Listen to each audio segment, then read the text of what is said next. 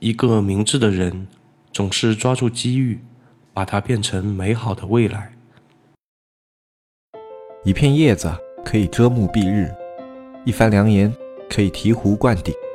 我们在前方披荆斩棘，希望后来者一帆风顺，共享商业智慧，共享创业成功。欢迎收听本期纸木淘宝内训。大家好。我是主播大海，没错，这一期呢还是由我来主持。那包括未来的一周节目呢，都是由我来主持。你们可能会呃好奇吧，就是会问那个黑泽去哪了？这里呢，我来剧透一下吧。黑泽呢忙着去准备视频内容了。其实我们那个子木社区啊，早就打算放视频内容了。嗯，主要也是因为视频做起来呢非常的慢，而且呢。这个准备周期啊比较长，所以就原谅黑泽啊也会犯一下拖延症。我看他呢已经忙成这样了，所以也不好意思去催他。前几天啊，社区的这个小程序呢正好遇到了这个服务器崩溃这个问题，很多数据啊都丢失了。刚开始的时候，他问我要不要重新上传内容，我说不用了。电商的资讯啊本来就是即时性啊很强。你与其浪费时间去恢复老内容，为什么不趁这次机会，干脆就开始做视频呢？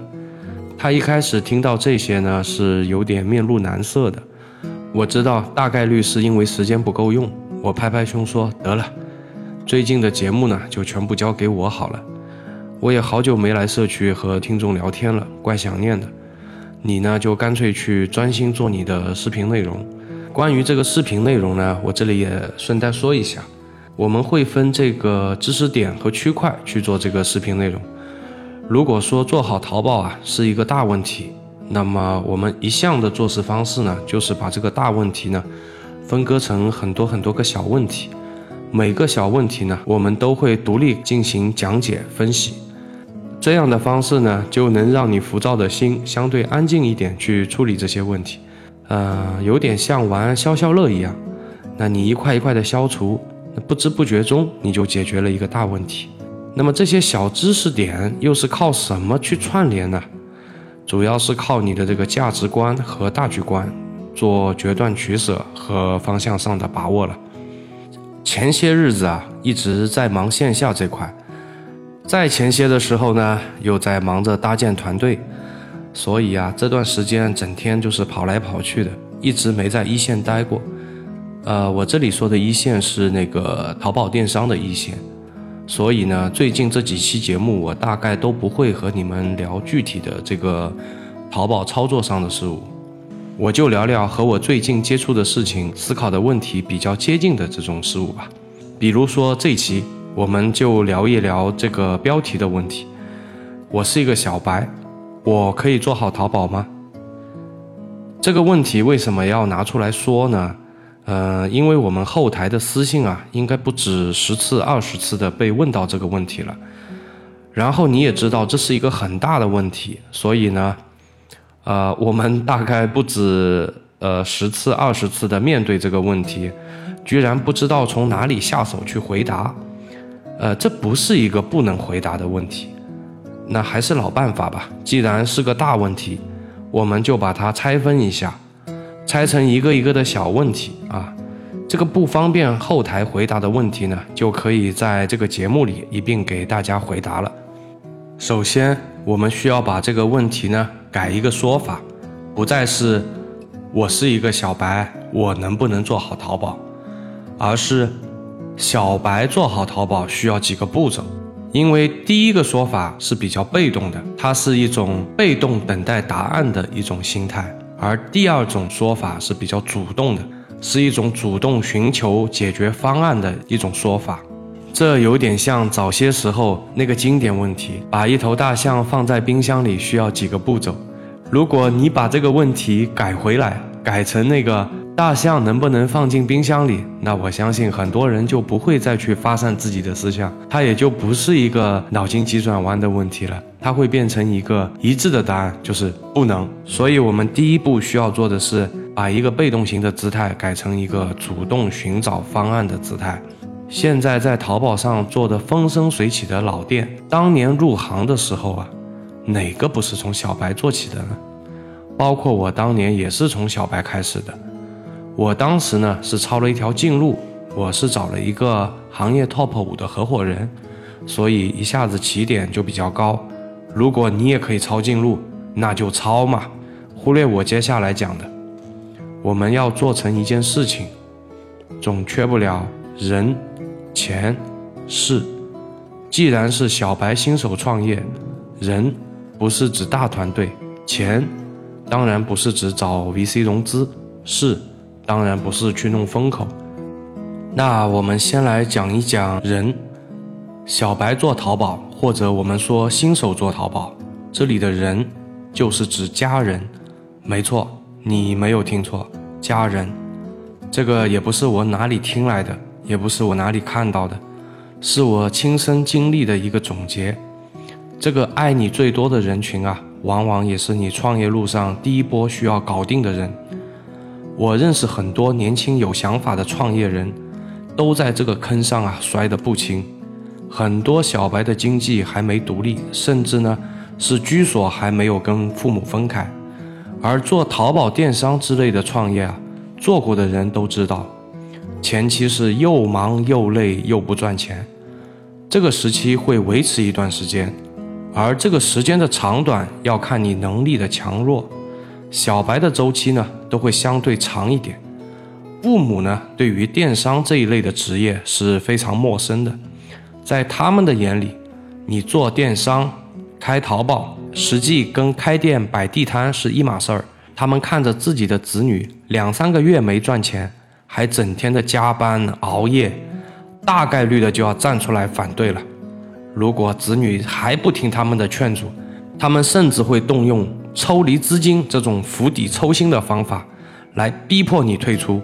所以，往往事情的发展会在淘宝最关键的时刻，让创业者腹背受敌。一方面是销量稍有起色，只是没有放大。看到一点点希望，又看不到未来的感觉。一方面呢，是父母背后施压，让你去找一个稳定点的工作，安逸的生活。如果在这个时间节点，意志薄弱一点的小伙伴呢，往往会在这个节骨眼上放弃。其实啊，这个不光是做淘宝、做电商，只要你想出来创业，不走安逸路线。